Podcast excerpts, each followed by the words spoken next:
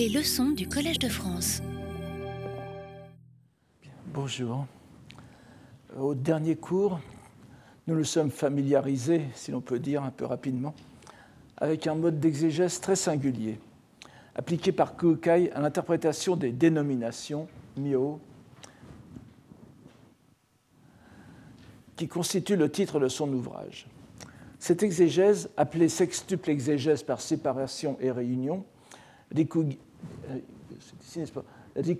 Rikudi Gashaku ou bien Rokudi Gashaku, je ne reviens pas sur cette différence de prononciation, cette exégèse donc n'est autre que l'exposé des règles de composition nominale en sanskrit, samasa.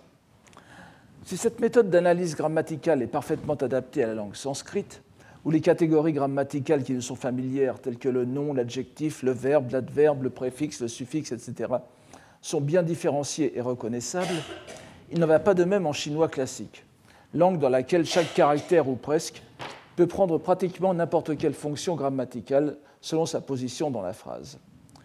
Il n'existe pas en chinois de classification naturelle des sémantèmes, ainsi que l'on peut nommer ce qui est exprimé par la plupart des caractères et leur fonction est déterminée par leur, par leur relation extérieure. Cela donne à Kukai, reprenant la méthode de ses maîtres chinois, toute liberté pour réutiliser cette classification rigoureuse en sanskrit d'une façon que l'on pourrait qualifier pour le coup de très interprétative ou créative, en la transformant en catégories exégétiques qui ne répondent plus à une nécessité grammaticale, mais à la libre analyse du commentateur. Le processus est pour ainsi dire l'inverse de ce qui se passe en sanskrit. Alors que dans cette langue, il s'agit bien de décomposer les termes du composé en fonction de leurs caractéristiques grammaticales, l'analyse étant donc bien menée à partir du composé que l'on a sous les yeux, il s'agit en chinois de faire passer n'importe quel assemblage de caractères qui ne saurait aucunement être prédéterminé par leur nature grammaticale par la grille de la sextuple exégèse, laquelle apporte alors de l'extérieur un éclairage différent, fait, défait et refait le composé selon des catégories parfaitement conceptuelles qui n'ont plus rien à voir avec la grammaire. Nous nous trouvons alors dans une dimension tout à fait différente, celle de l'exégèse religieuse, que nous devrions comparer par exemple avec des procédés analogues qui s'étaient développés de longue date en Chine. L'une des écoles chinoises qui présentait le système d'exégèse le plus élaboré était l'école Tendai, Tiantai en chinois dont je ne ferai que mentionner trois grilles herméneutiques afin d'en suggérer la complexité, dans laquelle il n'est bien sûr pas question d'entrer ici. Nous avons déjà suffisamment à faire avec Kukai.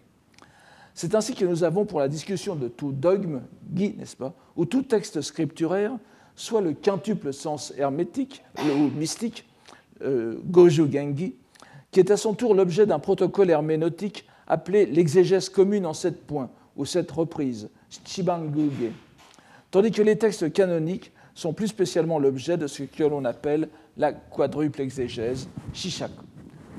Nous pouvons rappeler que dans l'exégèse commune, en sept points, Chibanguge, se retrouvent justement trois rubriques que Kukai utilise, dans sa propre exégèse les dénominations, mio, la substance, tai, et la mise en œuvre ou application, yu.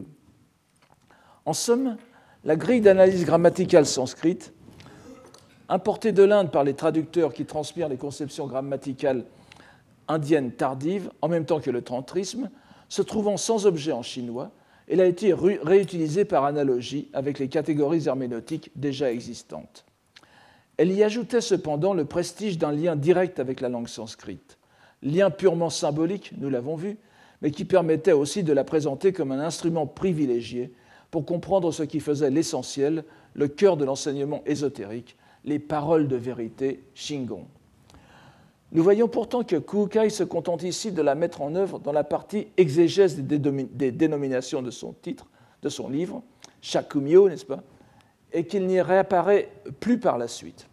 On aurait pu s'attendre à la retrouver dans les deux autres opuscules de la trilogie, mais ce n'est pas le cas. La trilogie dont, le, le Shoji Jisogi est le, est le second volet elle a en fin de compte un champ d'application bien délimité, qui est la façon dont les trois mio, les trois dénominations du titre, sho, ji, jiso, s'articulent entre eux.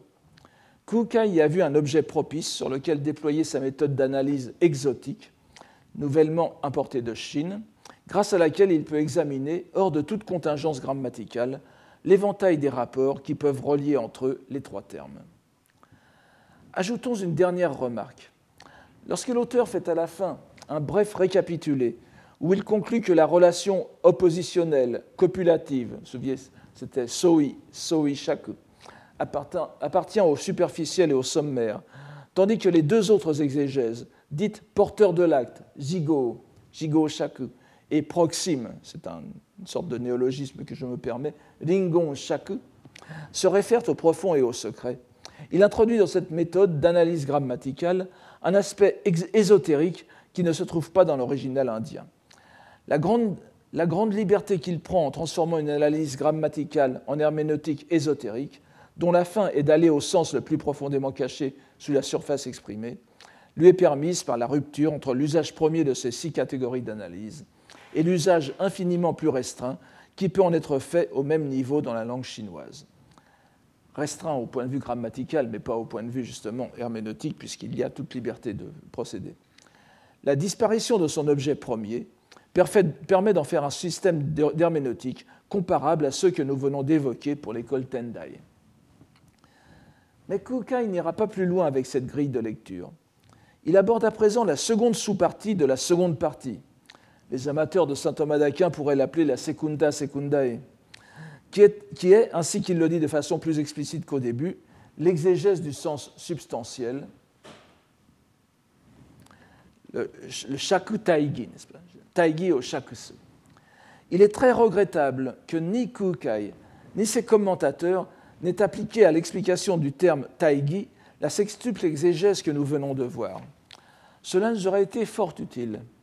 Nous comprenons que le terme s'oppose à mio, la simple dénomination, qui est en quelque sorte le flatus vocis, le, souffle de voix, n'est-ce pas, qui nous transmet les sens. Le sens ou gui peut aussi désigner la doctrine, le dogme, c'est pas comme nous l'avons déjà dit. Le taille ou substance est ce qui est au-delà des fluctuations extérieures, ce qui demeure sous le changement phénoménal et qui est en même temps ce qui apparaît dans le phénoménal. Mais quelle est la relation entre les deux termes? En nous aidant des bribes d'informations que nous glanons chez les commentateurs d'une part, dans les dictionnaires japonais du bouddhisme de l'autre, nous pouvons résumer la chose comme suit. Ce composé peut s'entendre de trois façons au moins. Tout d'abord, la substance et le sens, ce qui est le moins satisfaisant. Le sens, ensuite, euh, le sens de la substance, ou sens substantiel, ce qui sera la façon la plus commode de le traduire, mais qui pourrait laisser entendre qu'il y a d'autres sens qui ne soient pas substantiels. Donc Kukai ne traite pas. Reste un troisième sens, qui serait celui où il faudrait lire dans ce composé que substance et sens sont égaux, non dans un rapport copulatif ou oppositionnel, mais dans un rapport porteur de l'acte, gigot, dans lequel un terme est apposé et non pas opposé à l'autre en parfaite égalité. Le sens est la substance, la substance est le sens. Il semble plus que probable que ce soit ainsi qu'il convient de comprendre le composé tel que l'utilise Kukai. Nous allons d'ailleurs en avoir assez rapidement confirmation. Comme il est en effet d'usage dans un traité scolastique, l'auteur, dans un pseudo-dialogue en questions et réponses qui est entièrement de son fait, se plie à la nécessité de passer par une justification canonique de son argument. C'est la euh, citation que je vous donne ici. Sur quel sutra vous appuyez-vous, n'est-ce pas? Toite iwaku. Sur ima euh, nanokyo ni yodite euh, konogi. Ou bien vous pouvez lire aussi joryu suru, n'est-ce pas? Vous remarquez que ici c'est le terme joryu qui est utilisé euh, nous, le reverrons, nous, dans un instant, je, vous prie de le noter, puisque vous voyez que Kukai le transforme en verbe, c'est-à-dire le met un peu en dehors de la, question qu'il va se poser, mais vous le verrez dans un instant. Retenez ce, ce, ce n'est-ce pas? Ou Seiryu. Donc, sur quel sutra vous appuyez-vous pour établir à présent ce sens, ce dogme? Ce dogme, c'est-à-dire le triple enchaînement du phonème, du graphème et de l'aspect réel. Est-il besoin de le rappeler? C'est la phase qui est ici appelée injo, que vous voyez au tout début. Hajimete, hajime injo narumono, ou injo towa. Ou bien, euh, c'est ce qui veut dire citation des attestations sous-entendu scripturaire. Rien de plus normal. Toute profération d'un gui ne peut s'appuyer que sur les écritures, paroles du Bouddha lui-même, ou sur celles d'autorités reconnues, comme les docteurs de l'Inde ou de la Chine. Le caractère sho, le caractère sho de injo, n'est-ce pas, le second caractère, attestation, a aussi, comme vous le savez, le sens très courant de réaliser l'éveil, ce qui fait que certains que certains interprètent aussi la locution injo par le fait de citer l'éveil même des Bouddhas en démonstration d'un enseignement. Acception qui est certes recevable dans certains cas, mais certainement pas ici, ou pas tout à fait ici. Parce que vous verrez qu'il y a bien sûr un lien avec les Bouddhas. Et on peut dire que l'attestation scripturaire est indirectement l'attestation de la réalisation de, l'éveil des Bouddhas, puisque les Bouddhas donnent leur enseignement après s'être réveillés. Mais euh, ça serait quand même un détourner un peu le sens. Donc le passage cité en attestation provient comme de juste du Sutra du Grand Solaire, le Dainichikyo, dont la traduction faite par euh, Shubakara Simha, Shubakara Simha, Zemmui, dont vous trouverez les caractères un peu plus loin, et son disciple Yising Ichigyo en japonais, traduction du 8e siècle. Il se trouve tout à fait au début de la continuation du chapitre 2, livre 2, intitulé Totalité des conditions et des paroles de vérité pour entrer dans le mandala. C'est ce que vous voyez ici. New Mandala Guen Shingon Bon. Euh, entre parenthèses, vous pouvez euh, consulter pour ce texte qui n'est pas, traduit, pas traduit en français. Je, je vous donnerai peut-être tout à l'heure, si j'ai le temps, la, la, une référence française. Je vous la donne très rapidement. Malheureusement, ils sont difficiles à se procurer. Vous ne pouvez l'avoir qu'en bibliothèque. Ce sont deux livres de M. Tajima Ryujun.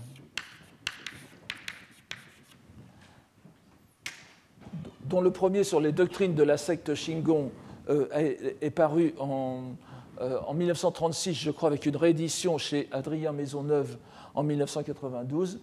Et euh, le second livre, qui est Les deux, grands mandalas du Shingon, est paru à la Maison franco-japonaise en 1956. Mais vous avez en anglais une traduction complète que l'on trouve en ligne gratuitement, que vous pouvez télécharger, de Rolf Giebel, The Vairochana euh, Vairochana Somebody Sutra.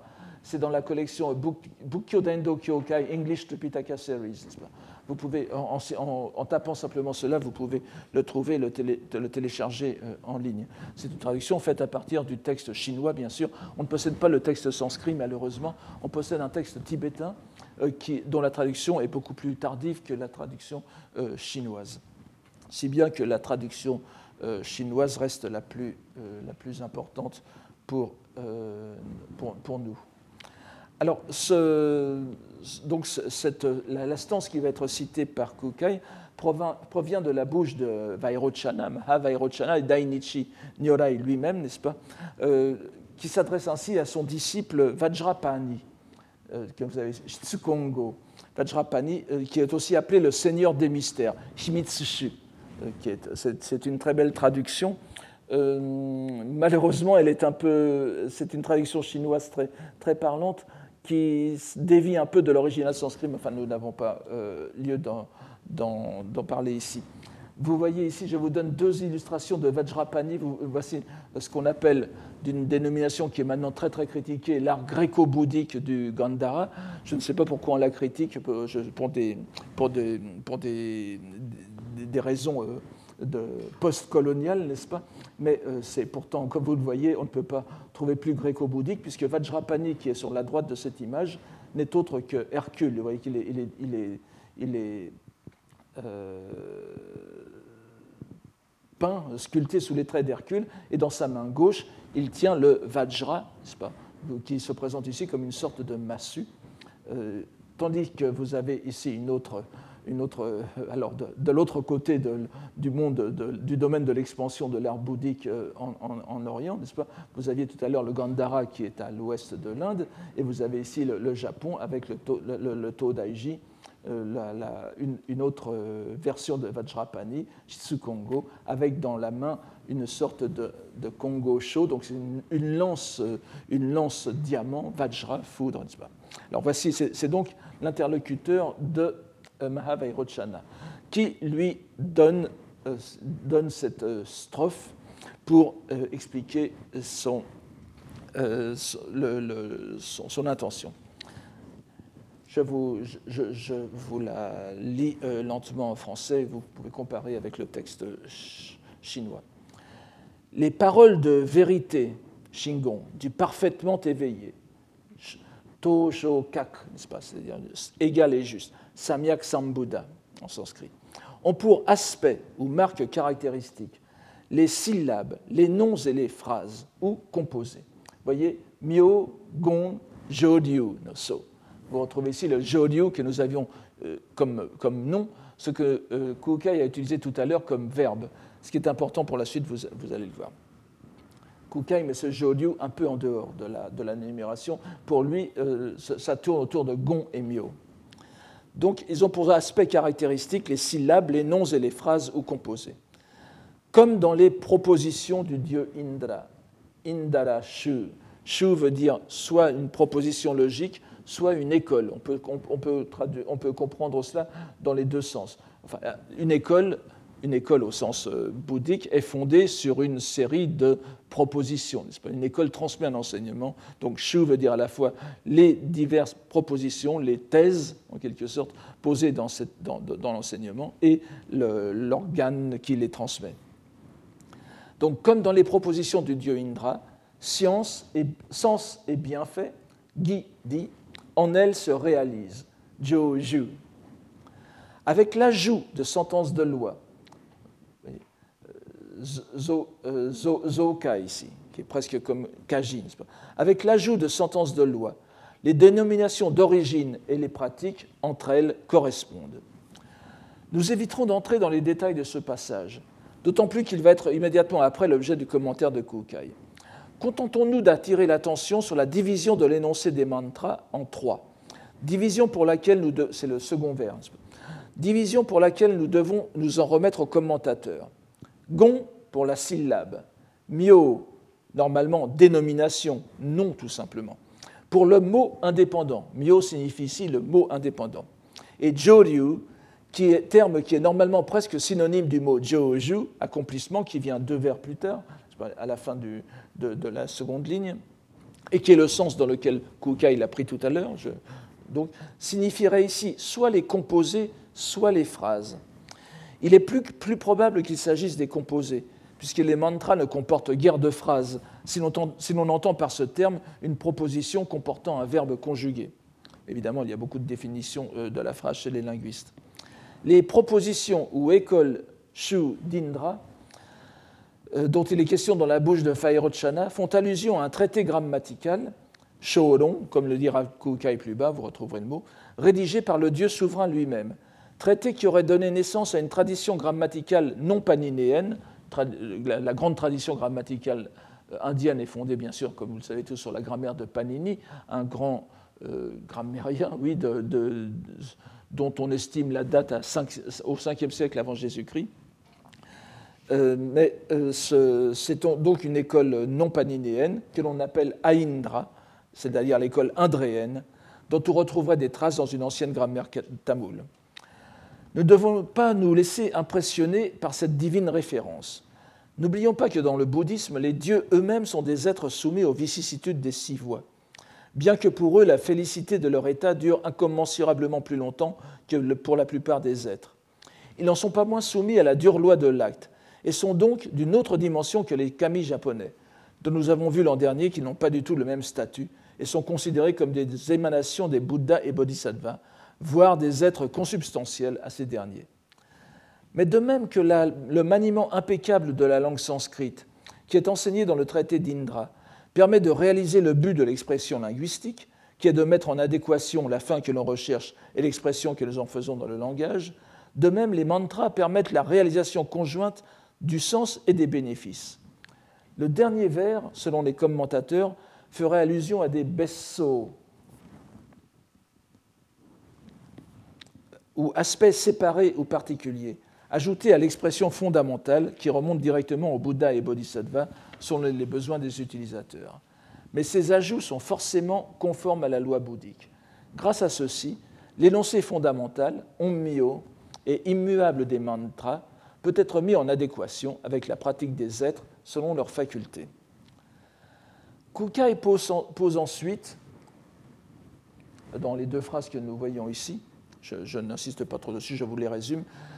Donc Kukai pose ensuite, encore une fois, une question rhétorique sur le sens et le dogme qui est manifesté, ken, arawasu, que nous pourrions aussi traduire par révéler dans ces stances, et d'y ajouter une réponse qui est bien conforme à ses remarques précédentes, où était mise en contraste l'exégèse selon le superficiel et le sommaire d'une part, et l'exégèse qui s'appuie sur le profond et le secret de l'autre.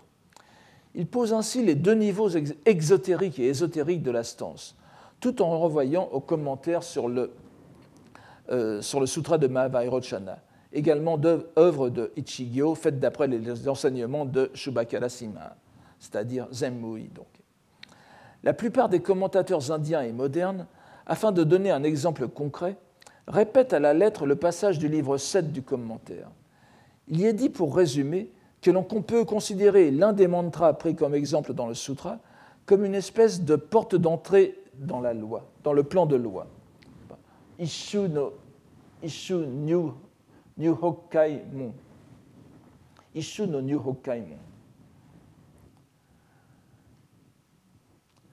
Prenons le sens de le mot asammai que, je vous donne ici.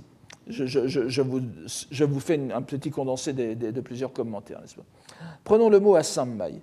Il peut être vu comme assemblage de syllabes sanskrites, prises soit séparément, comme le a, indiquant la porte de l'absence de production, musho sa, sa qui est la, euh, vous voyez qu'ici les commentateurs divisent les, deux phonèmes de san, disons sa, on, on ne prend que le premier phonème sa, le, que l'on peut prononcer aussi cha, ça est la porte de l'absence de vérité, c'est-à-dire ce qui est au-delà de la vérité, et Ma est la porte de la grande vacuité, Daiku no Mon. Nous avons ensuite une, tentative de définir, par cet exemple, la distinction entre les trois niveaux, euh, les trois niveaux d'énoncés mentionnés dans le sutra.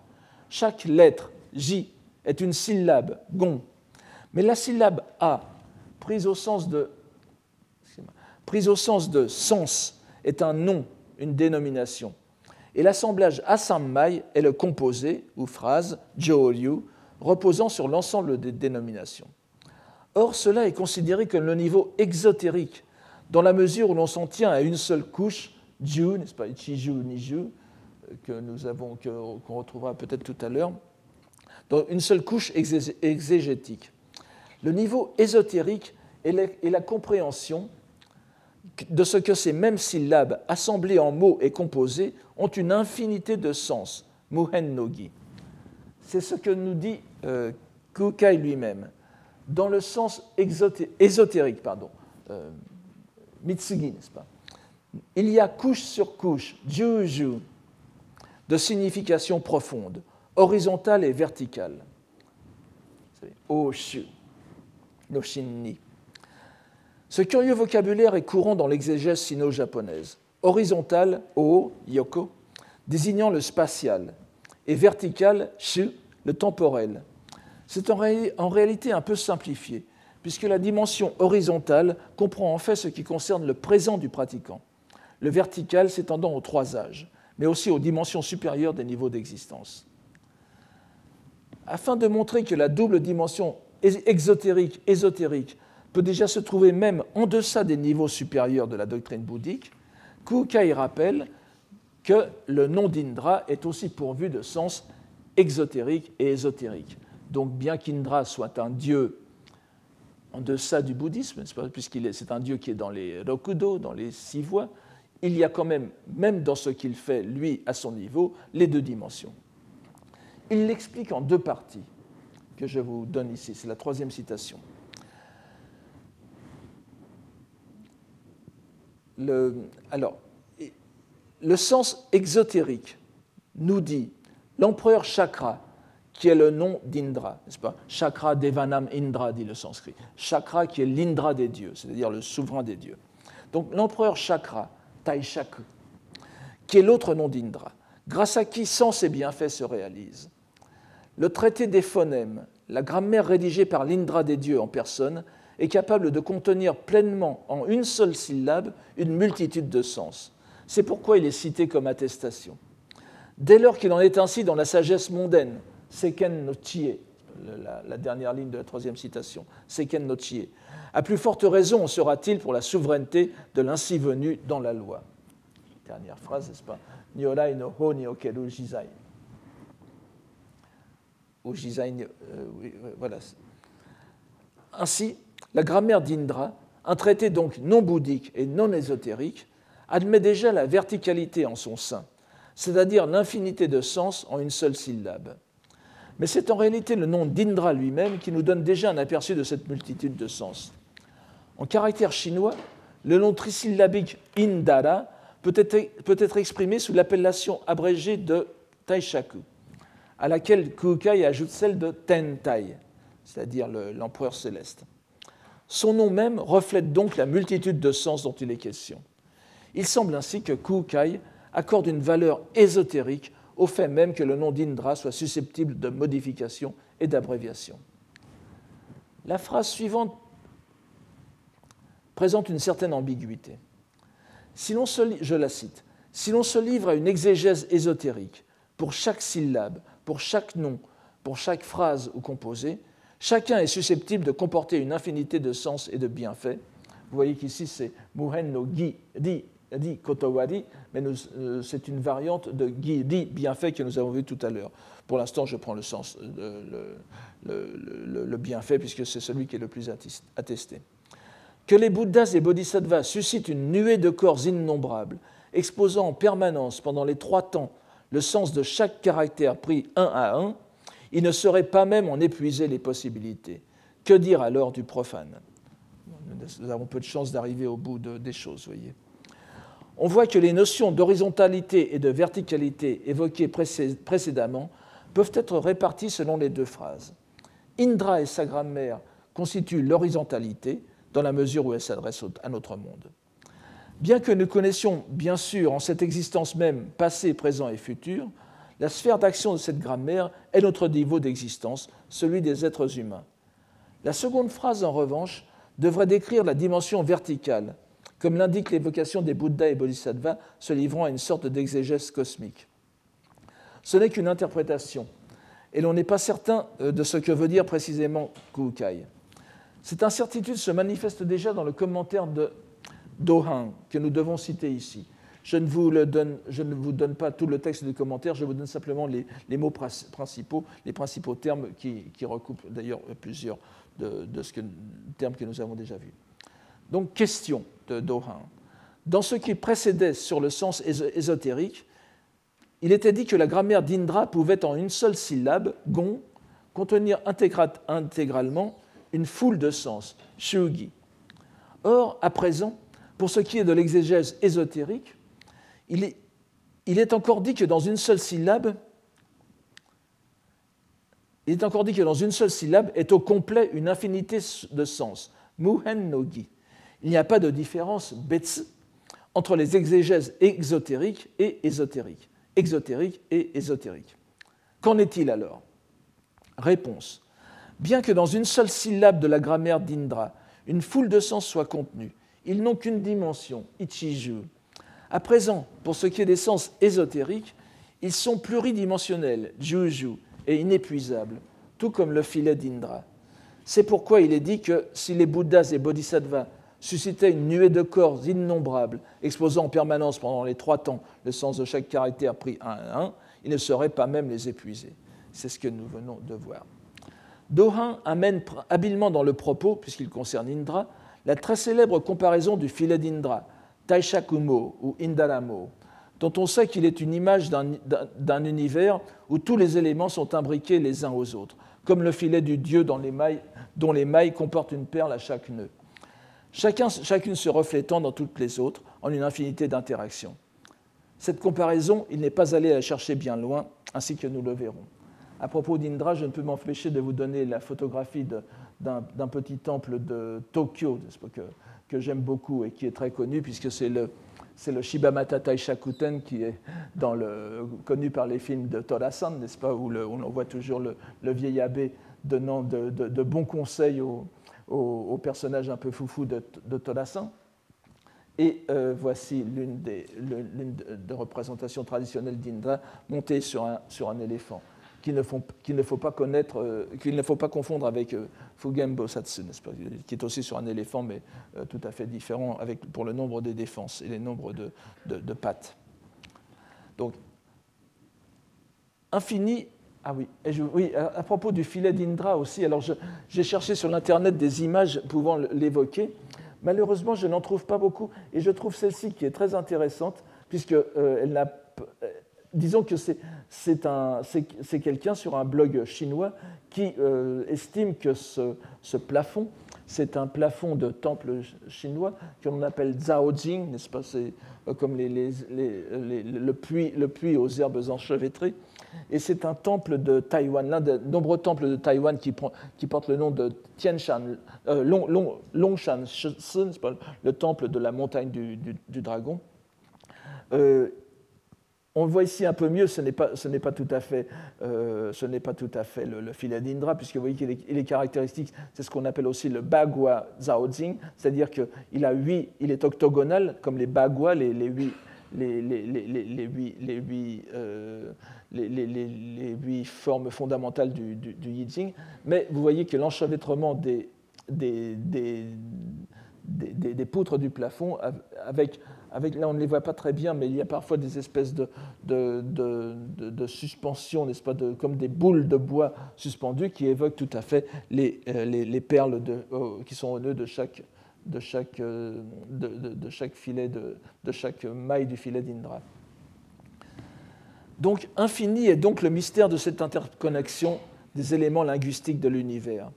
Et Kukai se propose ici de n'en relever qu'un coin euh, c'est Ichigu Shimesu, dit-il. Je ne, résiste, pas à la tentation de faire une remarque sur ce terme, en le rapprochant d'une phrase célébrissime de Saicho, donc le grand rival de, Kukai, euh, dans, un, dans, un, de ses traités les plus fameux, où le trésor du royaume, Kokuho, c'est-à-dire le personnage qui est comme un trésor pour le royaume, est défini comme celui qui éclaire ne fût-ce qu'un recoin, Ichigu Oterasu ce que l'on peut euh, sans doute interpréter jusqu'au moindre recoin. Je ne chercherai pas à, résumer les polémiques longues et euh, violentes qui se sont euh, produites autour de cette citation, mais je pense qu'il vaut la peine de remarquer qu'une locution fort voisine, ici donc, Ichigu Oshimesu, se trouve sur le pinceau de Kukai pratiquement à la même époque, ce qui semblerait indiquer qu'il convienne de l'expliquer non seulement dans le cadre d'une école, ce que l'on a trop souvent tendance à faire, mais aussi dans le contexte littéraire de l'époque. Mais revenons à la démonstration de Kukai, et nous allons voir que le coin du voile qu'il entend lever est beaucoup plus qu'un recoin.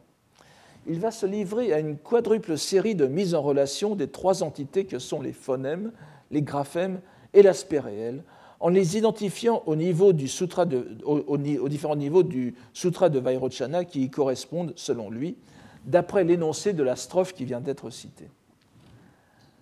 La première identification relève de l'identité complète et synthétique.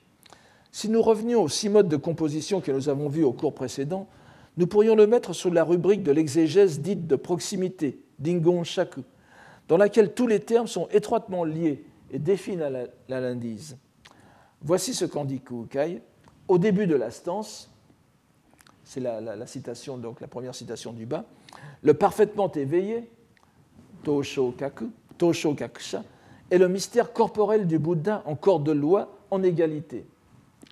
Ce mystère corporel est au-delà de l'énumération, ainsi qu'il l'est expliqué dans le sens de ce corps. c'est ici, dans, dans, le second point, n'est-ce pas? Sokushingi chu no shaku no gotoki nari. Ainsi qu'il est expliqué dans le sens de ce corps, ce mystère corporel est donc l'aspect réel. Ce passage est décisif, nous y avons déjà fait allusion, pour démontrer que le Shoji Jisogi, donc l'ouvrage sur lequel nous travaillons, est postérieur au Sokushin Jobutsugi, c'est-à-dire la réalisation de l'état de Bouddha des secours, qui est abrégé ici en Sokushingi, puisqu'il y est fait sans ambiguïté référence. Nous nous devons d'ailleurs de citer ici la strophe initiale qui sera l'objet de la, strophe initiale euh, de ce texte du Sokushin Jo Butsugi, euh, qui sera l'objet de l'exégèse de Kukai dans le reste de son opuscule, car nous y retrouverons l'image primordiale que nous venons de voir.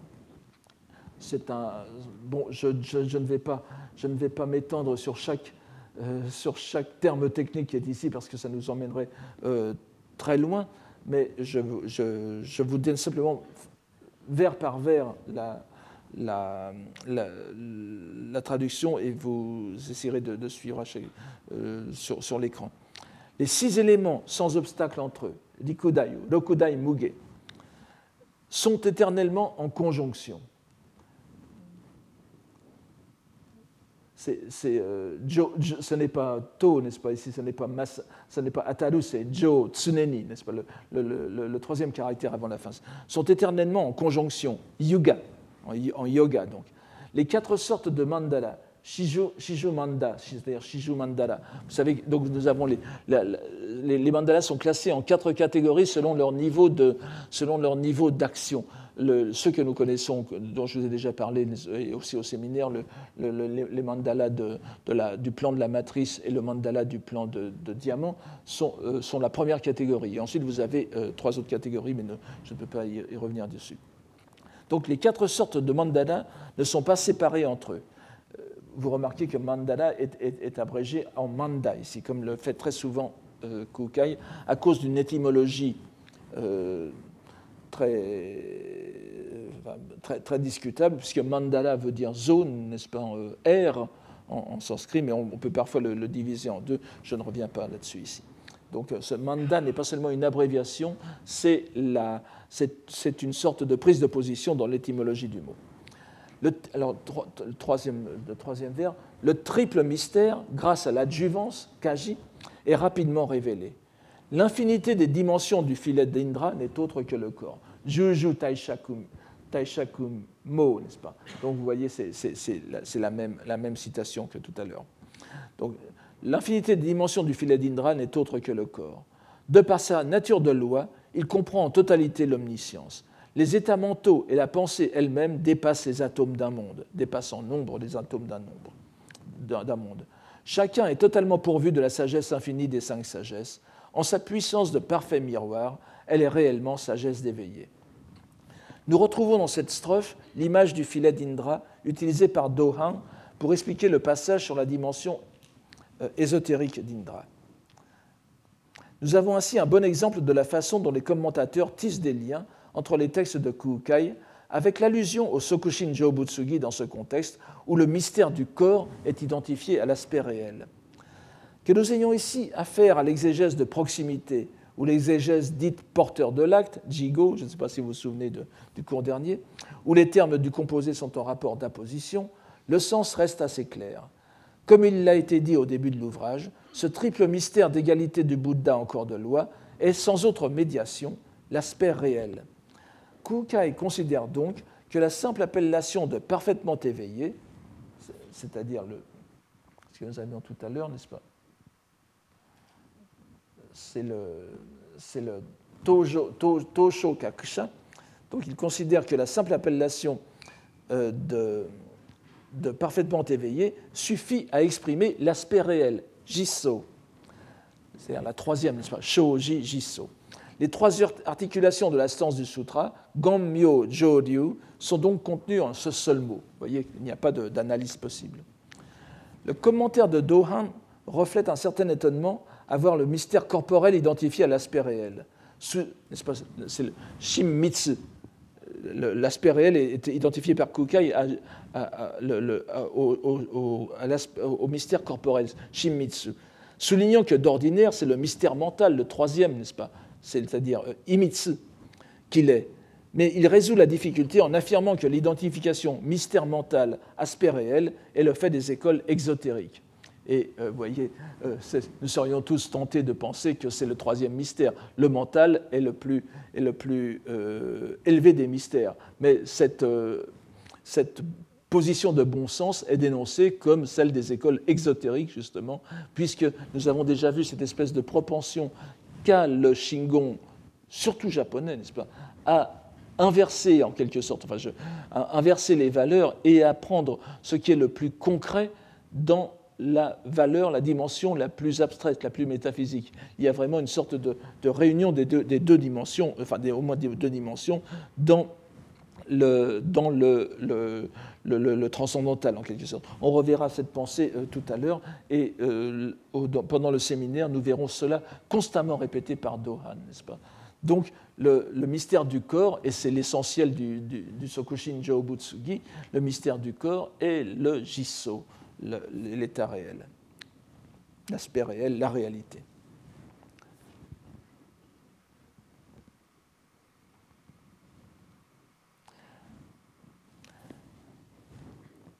Alors, donc là, c'était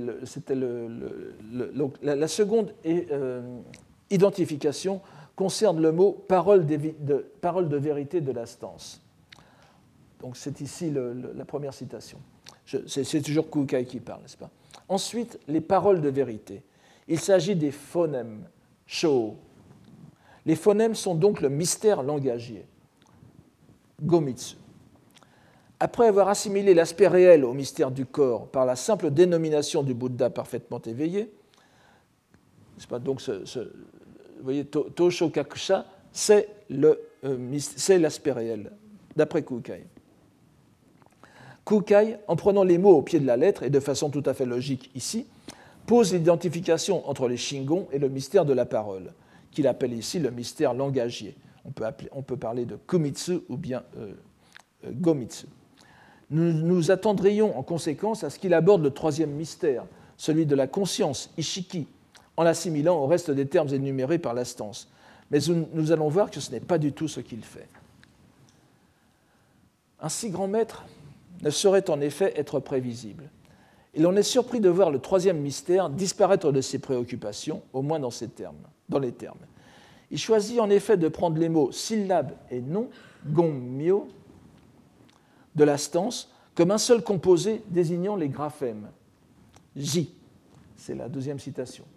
Sugini gommyo naru mono wa sunawachi kore ji nari. Donc, ensuite, les dénominations verbales. Il s'agit gommyo, n'est-ce pas On peut le traduire comme ça si on le prend ensemble. Il s'agit des graphèmes.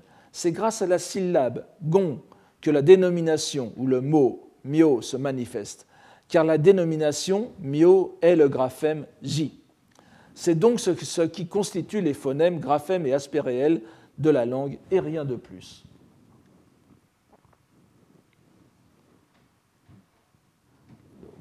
C'est le, nomi à la fin, n'est-ce pas? Qui indique qu'on ne sort pas on ne sort pas de cette identification. Ainsi, Kukai rapporte sa triple distinction Shoji Jiso à l'intégralité des deux premiers vers de la stance, attribuant l'aspect réel au Bouddha parfaitement éveillé, le phonème au mantra, le graphème au moyen d'écrire le mantra, dont il plaque le sens sur le deuxième vers. On pourrait objecter, ce que nous ne trouvons pas pour l'instant chez les commentateurs, mais l'enquête est loin d'être terminée, on pourrait objecter donc qu'il ne tient pas compte du troisième terme de l'énumération, j'ai attiré votre attention tout à l'heure dessus, à savoir Jodiu, que nous traduisons soit par phrase, soit par composé. Mais il est clair que Kukai prend ici le terme au sens littéral de constituer, établir, et qu'il prend le verbe dans le sens syllabe et mot constituent la marque caractéristique. Jodiu.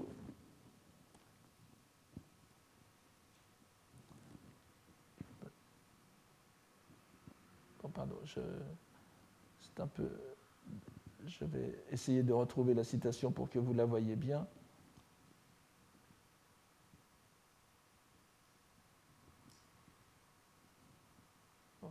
je, suis désolé, je ne la retrouve pas. en tout cas, vous vous, souvenez bien, n'est-ce pas, que nous avions, que nous, avions Gommyo et Jodyu. Jodyu est pris ici dans le sens de, euh, dans le sens de, dans, le sens donc de, de, de constituer, établir. Et donc il prend le verbe, le dans le sens syllabe et mot constitue la marque caractéristique, Sous-entendu, des Shingon, des paroles de vérité, des mantras. Lecture tout à fait justifiable. Le sens de rien de plus signale que les deux premiers vers se suffisent à eux-mêmes pour justifier, car n'oublions pas que c'est leur fonction, ce sont des attestations scripturaires, la triple distinction Shoji Jiso.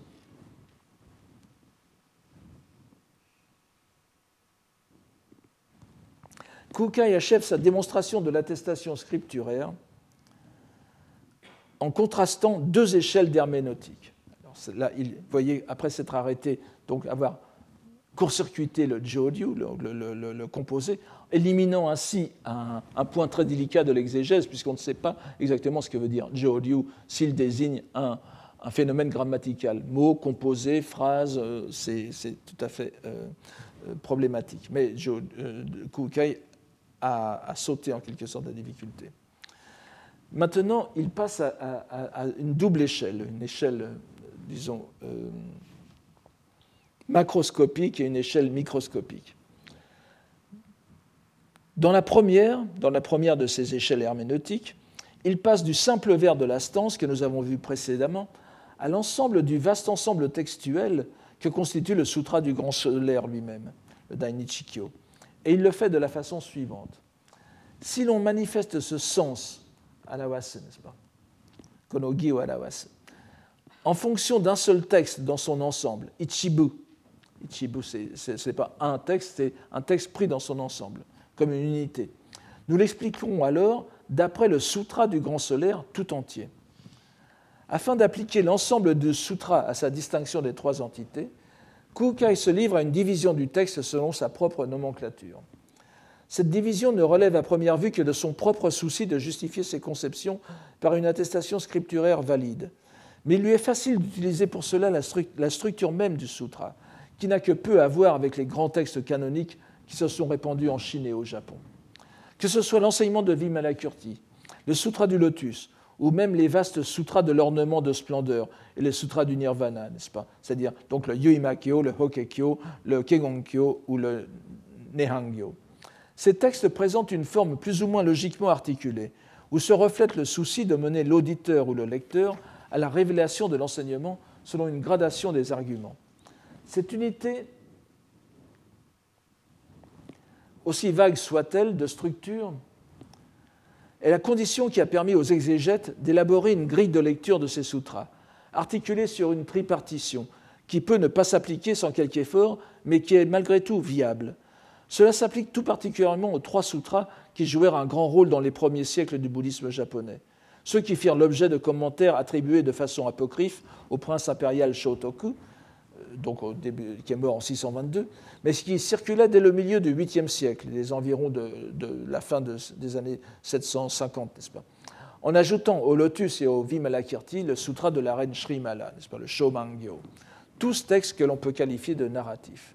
Si les textes appartenant à la terre pure, le, les, les, Jodo, les, Jodo Sambukyo, n'est-ce pas, relèvent plutôt de la description de la terre pure, du Bouddha Amida ou de ses, de ses vœux, L'autre grand groupe de sutras étudiés au Japon, les sutras de la Prajnaparamita, sont plutôt de longs développements doctrinaux, mais répétitifs sur la vacuité. Au regard de tous ces textes, donc, ces, textes qui, ne sont pas du tout dans la même structure que, les, grands sutras ésotériques, au regard de ces textes, le sutra de, Vairochana se présente comme d'une toute autre nature. Divisé en sept livres et 36 chapitres, seul le chapitre 1 peut être lu comme un exposé doctrinal, Kyoso, vous vous souvenez du terme, dans lequel Vairochana révèle à son disciple Vajrapani comment accéder à la grande sagesse de Bouddha, de même qu'il lui déclare les trois conditions de la marche à l'éveil la pensée d'éveil, Bodaishin, la grande compassion, Daihi, la grande compassion des Bouddhas qui veulent aider les êtres, et les expédients Hoben qui permettent de les mener au but. Ce premier chapitre, intitulé Des étapes de la pensée, Shinbon, Shimbun est évidemment celui qui a inspiré le traité de Kukai sur les dix étapes de la pensée, Juju Shinnon, dont nous avons déjà parlé. Vous vous souvenez que c'est le, traité que Kukai a soumis à la cour impériale lorsqu'on avait demandé aux six grandes écoles de l'époque, lorsque l'empereur avait demandé aux six grandes écoles de l'époque de faire chacune un compendium de ces doctrines. Mais après cela, alors c'est euh, c'est ce chapitre qui a été traduit dans le livre de Tajima Diujun, dont je vous donne le titre plus exact ici, les études sur le Mahavairochana Sutra, avec la traduction commentée du premier chapitre, donc chez Maisonneuve en 1936. Donc, c'est donc ce texte qui, qui est le plus, le plus dogmatique en quelque sorte. Donc, l'une des caractéristiques du texte est la très grande place qui est faite aux lettres brahmiques, aux bonji, à leur symbolique et à leur rapport avec les mandalas. C'est ce qui va permettre à Kukai d'établir ses correspondances.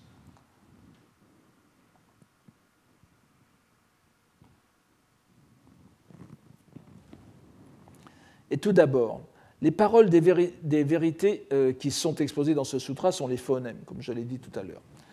Le sutra, renferme le sutra renferme un très grand nombre de mantras et de dharani qui tombent naturellement dans la rubrique des phonèmes, ainsi que nous l'avons déjà vu. Vient ensuite les portes, telles que la porte de la lettre A. Excusez-moi, il faut que je remonte ici. Donc c'est l'avant-dernière citation maintenant.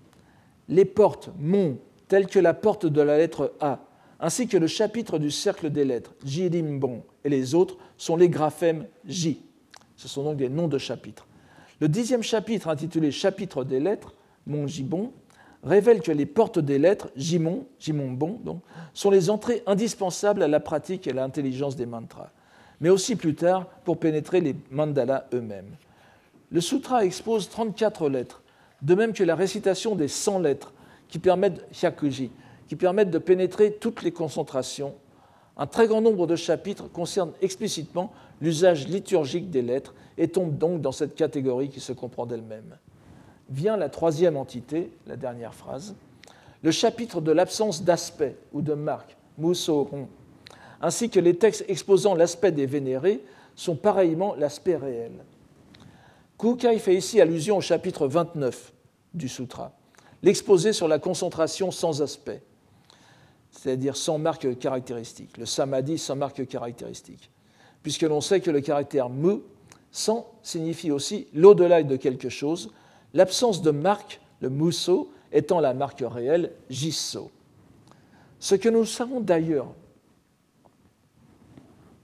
ce que nous savons d'ailleurs non seulement par les sutras ésotériques, mais aussi par des enseignements aussi exotériques que le Sutra des sens innombrables que nous avons ici, n'est-ce pas? Le Muryogikyo, qui, comme vous le savez, est le sutra que l'on appelle le sutra d'ouverture du sutra du lotus. C'est le sutra qui précède le sutra du lotus, euh, le Kaigyo, n'est-ce pas Qui est sans doute un apocryphe chinois. Et d'ailleurs, le fait que ce soit un apocryphe chinois vous explique pourquoi il y a ce jeu sur les, sur les, les, marques, le sans marque et la marque réelle, n'est-ce pas Puisque ce sont, il serait pratiquement impossible de le traduire en sanskrit, euh, cela. Et euh, évidemment, nous sommes ici dans un univers euh, donc, où le, de, langue chinoise, n'oublions pas. Donc on trouve au chapitre 2 du Sutra des sens innombrables, le Muryo Gikyo, ce passage. Je vous le, je vous le lis, euh, je vous le lis euh, assez lentement pour que vous puissiez suivre.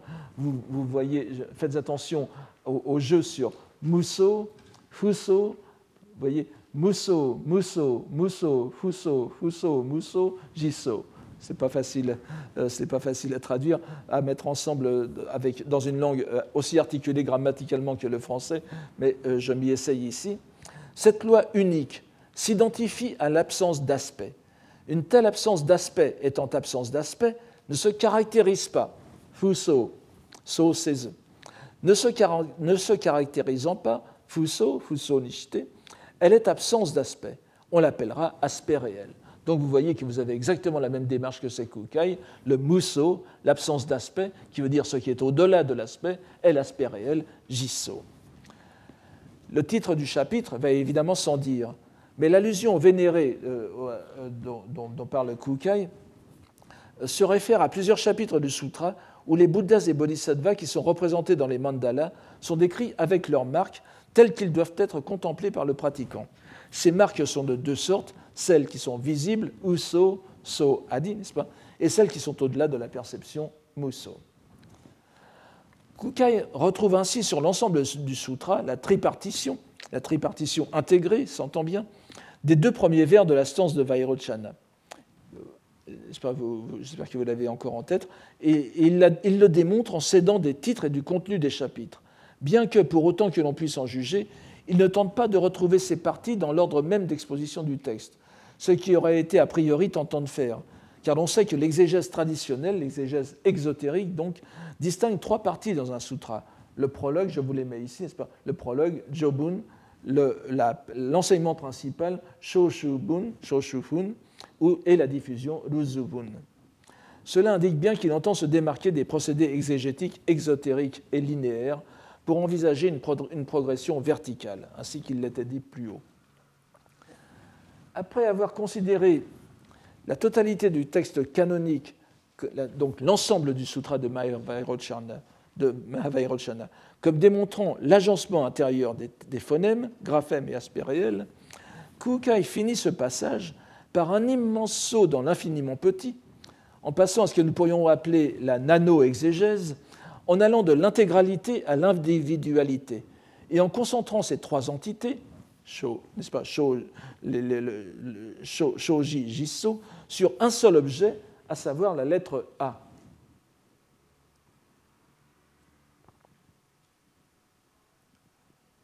Voilà, euh, c'est ici, n'est-ce pas? Voici, donc, et il va, il va prendre la simple lettre A comme démontrant chacune des trois gradations, n'est-ce pas? Sho, Ji et Jiso. Voici d'abord, donc il, il est fait concorder à chacune. Voici d'abord la première concordance. Donc je, je, divise la citation en trois parties et vous pouvez suivre chacune. Par ailleurs, si on explique ce sens en fonction d'une seule lettre, lorsque l'on ouvre la bouche pour prononcer la lettre A, qui est la première des lettres brahmiques, des livres brahmiques, nous avons le son A, qui n'est autre que le phonème. Cette première concordance est aisée à comprendre. Il n'est pas besoin de répéter ici l'importance de la lettre A, considérée dans l'ésotérisme comme le son primordial incréé, contenant en potentialité l'ensemble des phénomènes, mais aussi l'ensemble des enseignements de tous les Bouddhas, qui ne sont qu'un déploiement de toutes ces potentialités en fonction de la réceptivité changeante des êtres. Considérez donc que l'ensemble de l'enseignement exposé dans ce sutra est renfermé comme en germe dans cette lettre. N'oubliez pas que ces lettres sanskrites, ces bonji, s'appellent aussi les lettres germes, shuji, n'a rien que de très usuel dans la doctrine ésotérique. Ce n'est d'ailleurs pas l'enseignement de ce seul sutra, mais de tous les sutras qui y est contenu, comme il est inutile de le répéter. Comme, il n'est pas précisé quel est le sujet qui ouvre la bouche, on peut estimer qu'il s'agit de n'importe quel pratiquant qui lit les mantras. Mais voyons comment poursuit Kukai.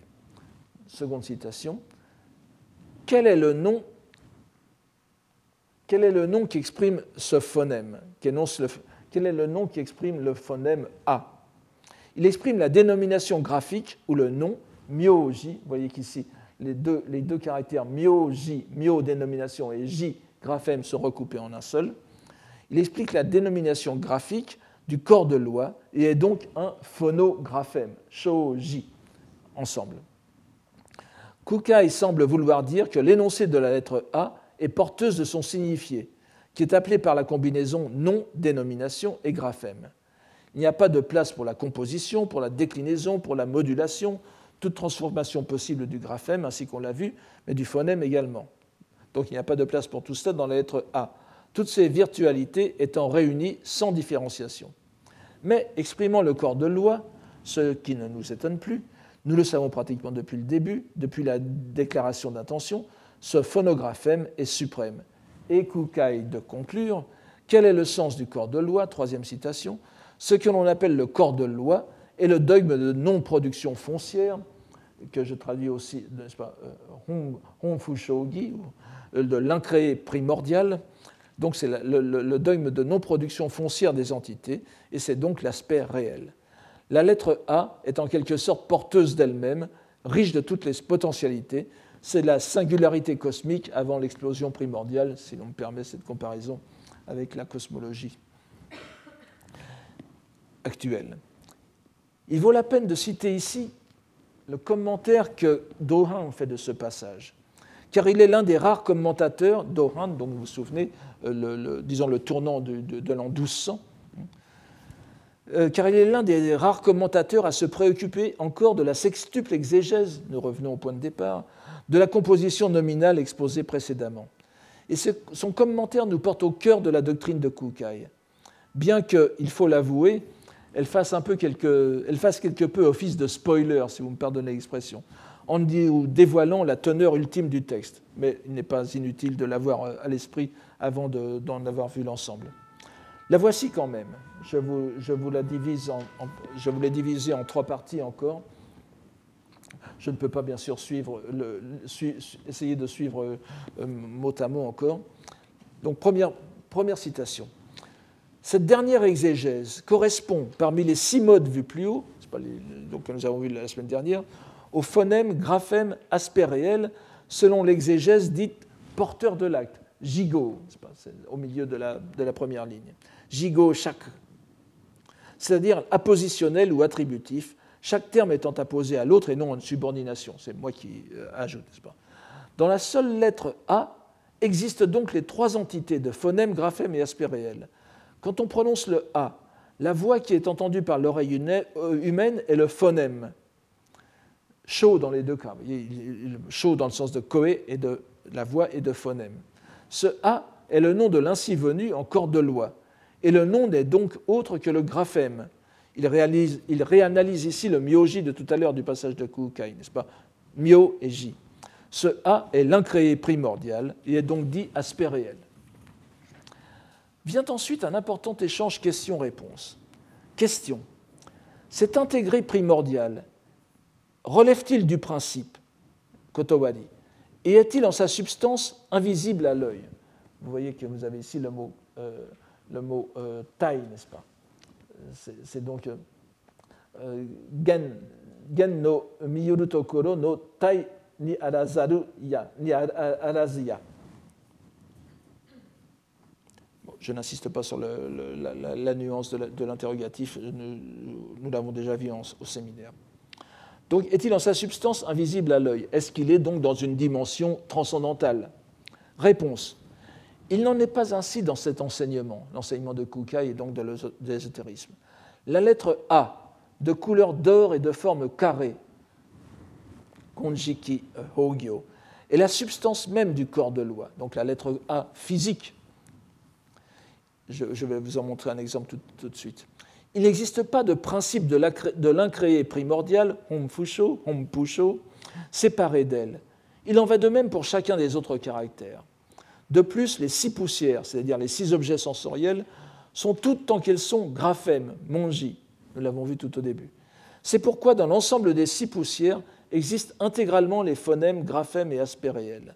C'est dire qu'à cause du triple mystère d'égalité de Bouddha, l'ensemble des dix plans d'existence, avec les plantes, Somoku, n'est-ce pas le, troisième lit, la troisième ligne, Somoku Kokudo, avec les plantes et les territoires, c'est-à-dire le, monde qui nous entoure, le monde non seulement naturel d'eau, mais le monde même politique, Koku. Koku, c'est le royaume, n'est-ce pas?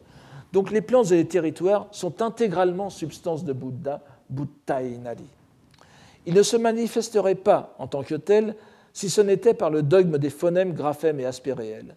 C'est pourquoi Kukai, il, n'est-ce pas, a fait ce Shōji-gi à la suite du Sokushingi donc l'opuscule actuel à la suite du premier que nous avons eu tout à l'heure. Ce n'est autre que le principe théorique d'Odi de la réalisation de l'état de Bouddha dès ce corps. On ne saurait mieux dire, et Dohan articule magistralement le sens des deux opuscules de Kukai, en présentant le second comme la théorisation par le langage de l'enseignement pratique du la théorisation par le langage de l'enseignement pratique du maître sur l'obtention de l'état de Bouddha. Vous voyez ici cette euh, concrétisation de la lettre A. Alors, euh, le, petit, le, petit, problème, c'est le, le, terme de forme carrée. A, agi, donc la, la, la, couleur, la couleur dorée, nous l'avons, la couleur d'or, nous l'avons ici, n'est-ce pas Konjiki. La forme, la forme carrée euh, peut être soit une allusion à la forme même de la lettre qui s'inscrit dans un carré et avec des, des traits droits qui veut faire passer pour un carré, ou bien c'est une allusion directe à la forme chinoise du A, n'est-ce pas, que vous avez vu tout à l'heure, qui pourrait grosso modo être vu comme un carré. Donc la, voici en tout cas. Donc cette citation est en même temps une, excellente introduction à la suite de cette partie sur le sens et la substance, dont nous verrons dans le prochain cours la façon dont elle va se développer sur ces prémices. Et je vous remercie de votre attention. Retrouvez tous les contenus du Collège de France sur www.colège-2-france.fr.